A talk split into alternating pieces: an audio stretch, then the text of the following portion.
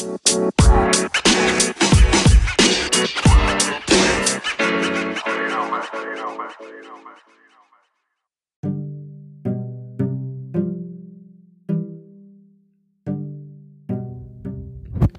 granos de trigo son cada vez más duros, observaba un choroy, que en otro tiempo había sido algo más que huesos y plumas. Y tienen un gusto amargo, terció Pedro Torcaza. Tampoco se arregla la cacería, agregó Leopoldo. ¿Para qué ponen espantajos? se preguntaba con insólito desconcierto el tristemente célebre Juan Cristóbal Rara. Raras, raras, opinaba sus circunstanciales vecinos. Menos mal que los canarios se fueron a otra parte, se atrevió a comentar un chirío asmático que al comienzo esperaba disfrutar la disminución de la competencia, pero que ahora les envidiaba la suerte. De hecho, dijo Wenceslao, de hecho, hasta el agua tiene un sabor extraño, se oía decir por todos lados. Hay algo en el aire que me produce estornudos. ¿Qué hemos hecho para merecer semejante azote? Un ruido ensordecedor se puso de pronto tras el aparato brillante que atravesaba el cielo. Un denso manto de niebla caía sobre el campo.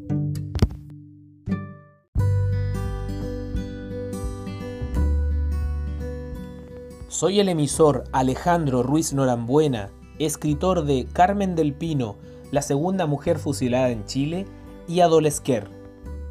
Los invito a escuchar, descargar y compartir este podcast desde El Asteroide Literario, porque el verso es la llave para ser humanos.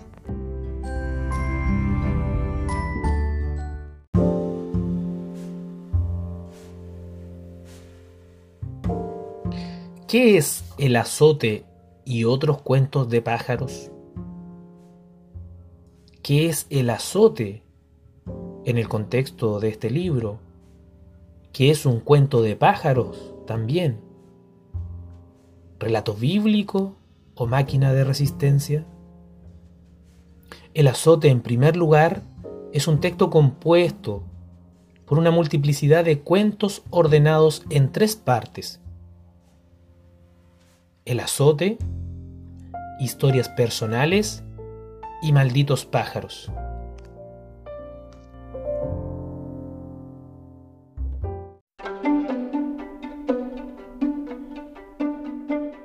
La primera parte o apartado denominado El azote, el escritor nos presenta, mediante la voz de un narrador omnisciente, una serie de cuentos de pájaros que se encuentran insertos en su medio natural, la problemática que atraviesa este primer apartado de El azote y casi todo el texto es la lucha continua que tienen que lidiar estos animales con la muerte.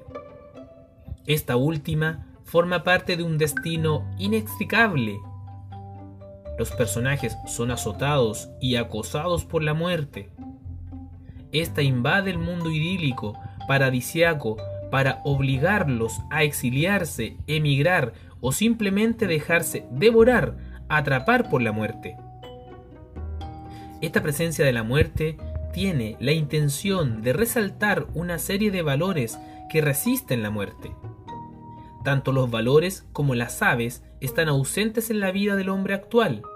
Valores como la importancia de la familia, la sabiduría popular condensada en los más ancianos, la importancia de vivir en comunidad, el cuidado por el medio ambiente y el rol del hombre en el cambio geográfico del campo chileno.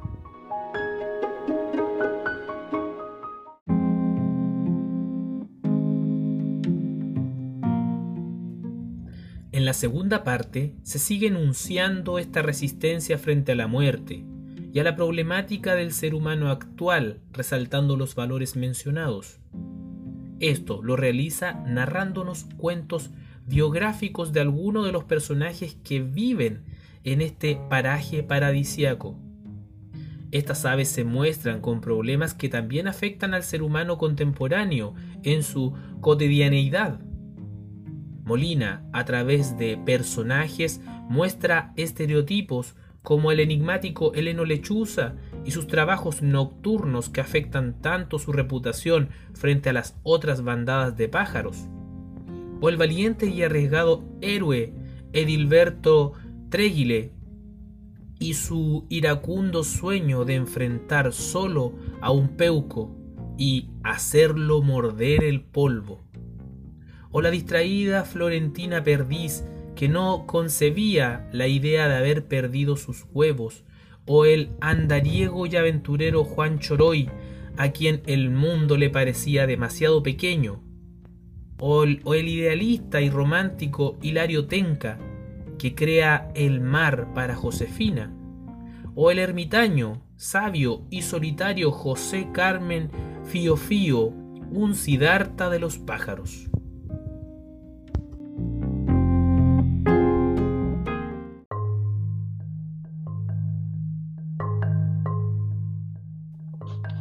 En la tercera y última parte nos enfrentamos ante la misma problemática, existencial, de lucha, resistencia contra la muerte, pero defendiendo el territorio en el que viven.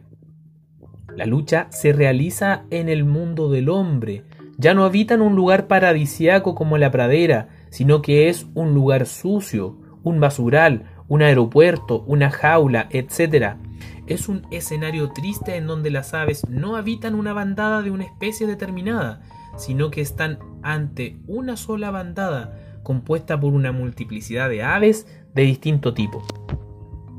Estas aves habitan lugares asquerosos, apocalípticos, son aves adaptadas a un medio sucio, colmado de muerte. Todos los personajes son aves que han tenido más de un encuentro con la muerte. Son aves que tienen su reputación como seres hábiles en causar desmanes. Son aves sin una conciencia real de la vida y de la muerte. Viven el día a día al límite.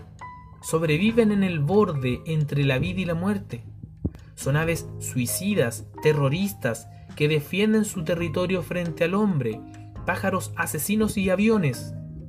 Defender su territorio implica sobrevivir ante la constante el constante ataque del hombre. Las aves mueren o están dispuestas a morir para defender su territorio, es decir, mueren para vivir. Aquí las aves se adaptan al territorio del hombre, comen desperdicios como en el cuento Canción de Cuna. Cito al autor, Mamá, cántame una canción de cuna. Ya no quiero tener que comer desperdicios. No te refieras así a la comida, ¿Por qué no volvemos al campo? Fin de la cita.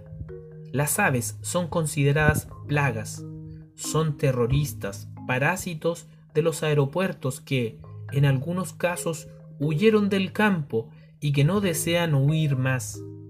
Tienen la enloquecida, tosuda y suicida convicción de enfrentar a la muerte. Desean defender este asqueroso y último hogar.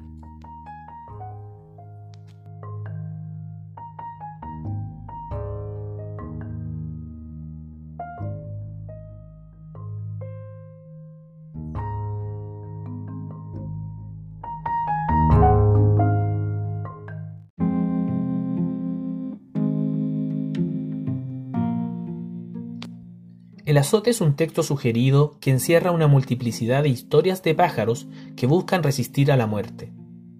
Carlos Molina deviene animal en el sentido propuesto por Deleuze y Guattari.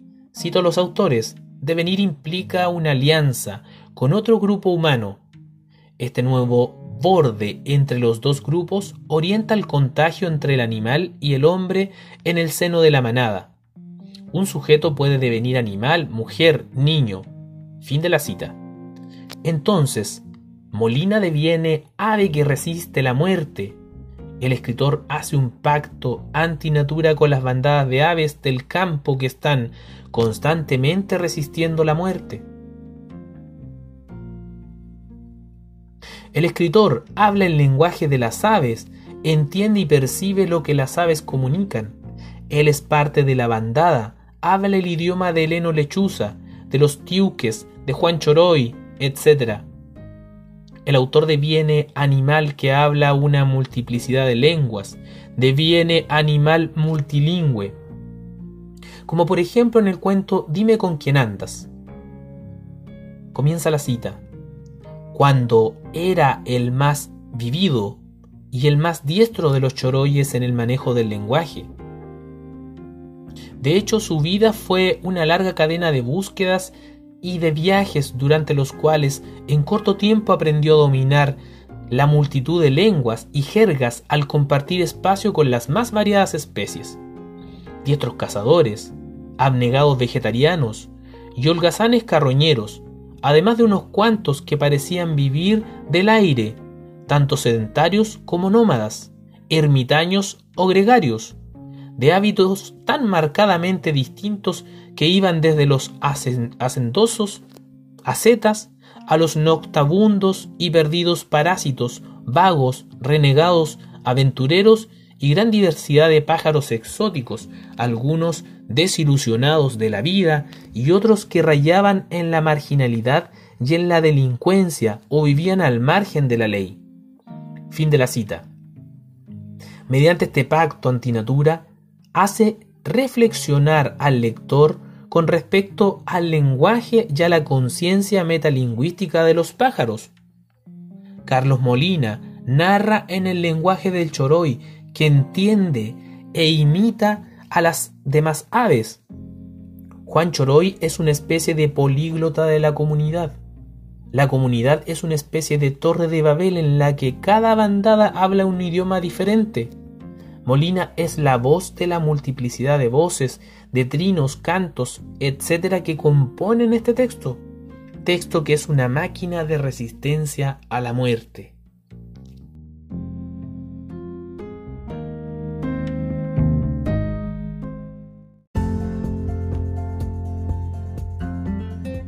¿Cómo se estructura este lenguaje de resistencia? Esta máquina de resistencia se configura mediante la explicación de la concepción del mundo a través de la fabulación. Es un mundo creado sobre la base de historias que están al límite entre lo que es real y lo que es ficción. Entre paréntesis mentiras. Es similar a los cuentos que se narran en los sectores rurales y que basados en un hecho real cuentan, entre comillas, mentiras. O como señala Hans Fernández en la contraportada del texto cuenteando sus historias. Entonces, no sabemos bien cuándo el escritor habla por los pájaros o cuando él estructura este relato, esta ficción o este cuentear. Entonces, el escritor crea una máquina literaria, una máquina de resistencia mediante un devenir animal, particularmente un devenir pájaro, multilingüe del escritor constructor de ficciones. Cito al autor. Manuel Garza presumía ser capaz de ver bajo el agua. ¿Ves aquel insecto que viene casi a ras de fondo? Le preguntaba a uno de sus hijos ya crecidos mientras le enseñaba las técnicas de buceo acuático que consistía en sumergir solo la cabeza bajo el agua sin tambalearse ni perder la compostura y como nunca obtenía respuesta, pues el pequeño Samuel parecía vivir en otro mundo, aclaraba él mismo. Es un polco, hijo, el más sabroso de los insectos. Y sumergía otra vez la cabeza bajo el agua, alargaba y retraía el cuello como un resorte y paladeaba el sabroso insecto apuntando con el pico hacia el cielo. Luego se repetía la misma historia, ¿Ves aquel insecto que viene flotando a media agua?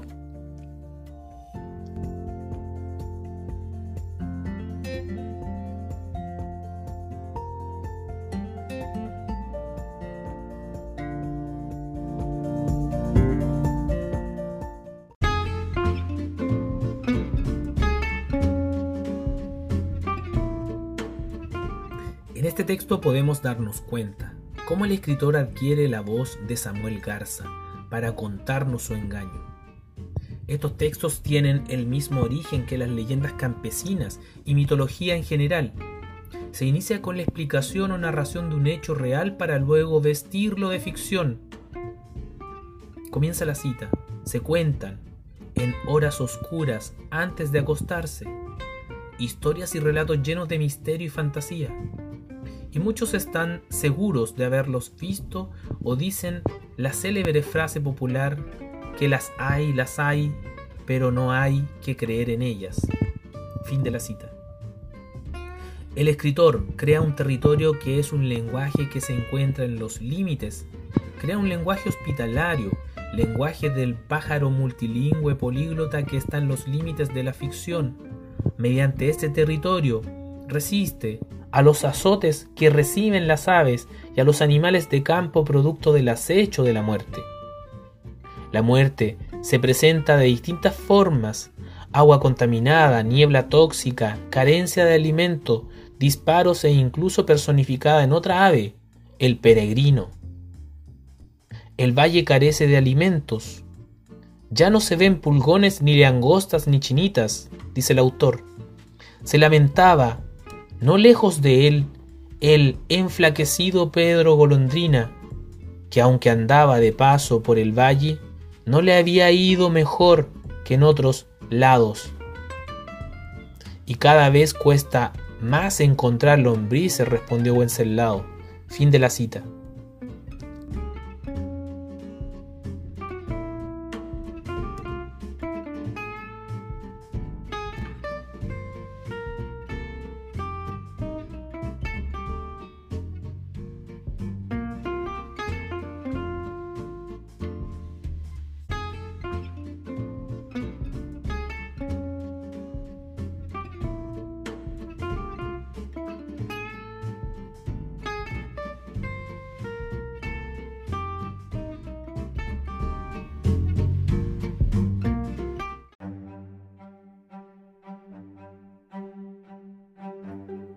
Es la muerte conducida por una máquina invisible, transformadora, que invade en una primera instancia la pradera, como cuando narran la muerte de Leodoro Tiuque. Cito el autor. Se dejó atrapar por la neblina de la muerte. Se atrevió a conjeturar Doralisa, que empezaba a vislumbrar la relación entre el natural descuido de su especie, aliado a la tosudez de algunos de los suyos, y a los devastadores efectos del mal invisible atribuido a las fumigaciones de la temporada.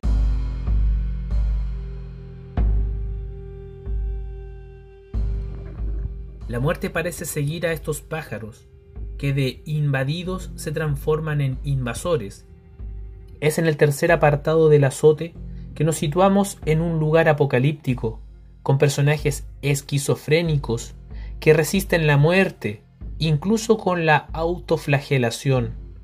Los pájaros terroristas, que desean destruir la máquina social incluso arriesgando su vida, son aves acorraladas en un territorio sucio, putrefacto.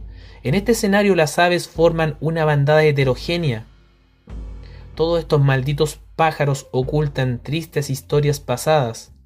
La figura desastrada de algunos es el resultado de historias de sobrevivencia a la muerte. Psicológicamente los personajes están destruidos y tienen una limitada conciencia de la realidad. Cito al autor. Luego se hizo evidente que a medida que crecía el trajín, crecían también los trastornos nerviosos, el mal genio, la neurosis y hasta entonces desconocía crisis de pánico. Sin poder conciliar el sueño ni de noche ni de día, algunos andaban con los ojos extraviados y no pocos con piel de gallina. Fin de la cita. Son sujetos que viven para destruir aquello que los contamina, caza, asesina, etc. Los nombres de cada uno de los personajes emblemáticos de estos malditos pájaros son simil de los nombres de delincuentes como Casi me mato, Caza mosquitos, Plumas ásperas, Cabeza de pajarito, Cara manchada, Traga pescado. Su condición de resistencia a la máquina social humana se ve reflejada en las características físicas y psicológicas de cada personaje. Son héroes al revés, antihéroes que buscan a través de la destrucción total sentar algún precedente. En el cuento Ingestión de pájaros, Plumas ásperas vivía para morir y destruir la turbina de un avión. Esa era su meta, su más deseado anhelo, cito al autor. Y en el momento preciso, ante la incredulidad de todos, cobró impulso, cerró las alas y se lanzó como un proyectil contra la rugiente turbina. Fin de la cita. En el cuento El peregrino, el verdadero se ve invadido por un depredador asesino de pájaros. Despatriados, todos los personajes de este cuento, como bandada heterogénea, unen sus cualidades para frenar a este invasor. La muerte, en este caso, está personificada en la figura de un ave asesina, depredadora y traidora con su propia especie. Es además paradójico que en el último cuento que cierra el libro los personajes reflexionen con respecto a la muerte como un elemento embriagador y aparentemente abran la posibilidad de entregarse a ella.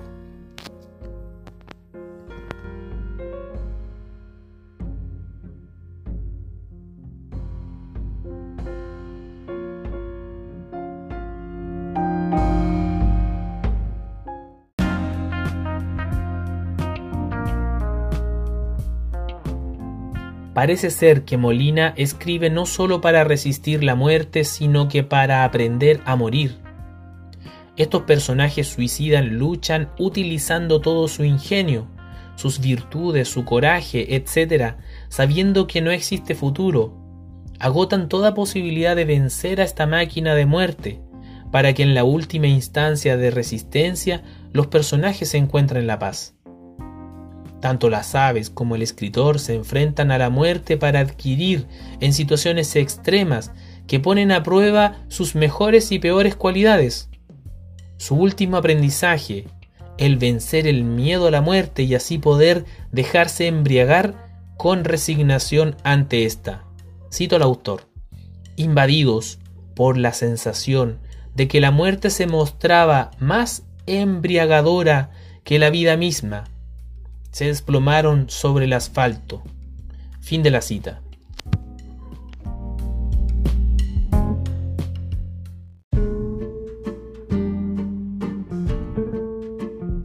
Me tomaré la libertad de recitar un poema de mi autoría como un tributo intertextual al texto eh, analizado El azote y otros cuentos de pájaro de Carlos Molina Molina. El poema se denomina Me gustan tus saltitos, Josefina. Le canto a la eternidad, a la maleza, a mi hogar, mientras florece la primavera y de otoño mi mundo. Cómo me gustan tus saltitos, Josefina. Compongo la más bella canción y los álamos son sauces en la reverencia hacia mi sueño hacia el mar que construí, enamorado hasta del viento. Cómo me gustan tus saltitos, no sabes cuánto me gustan, Josefina.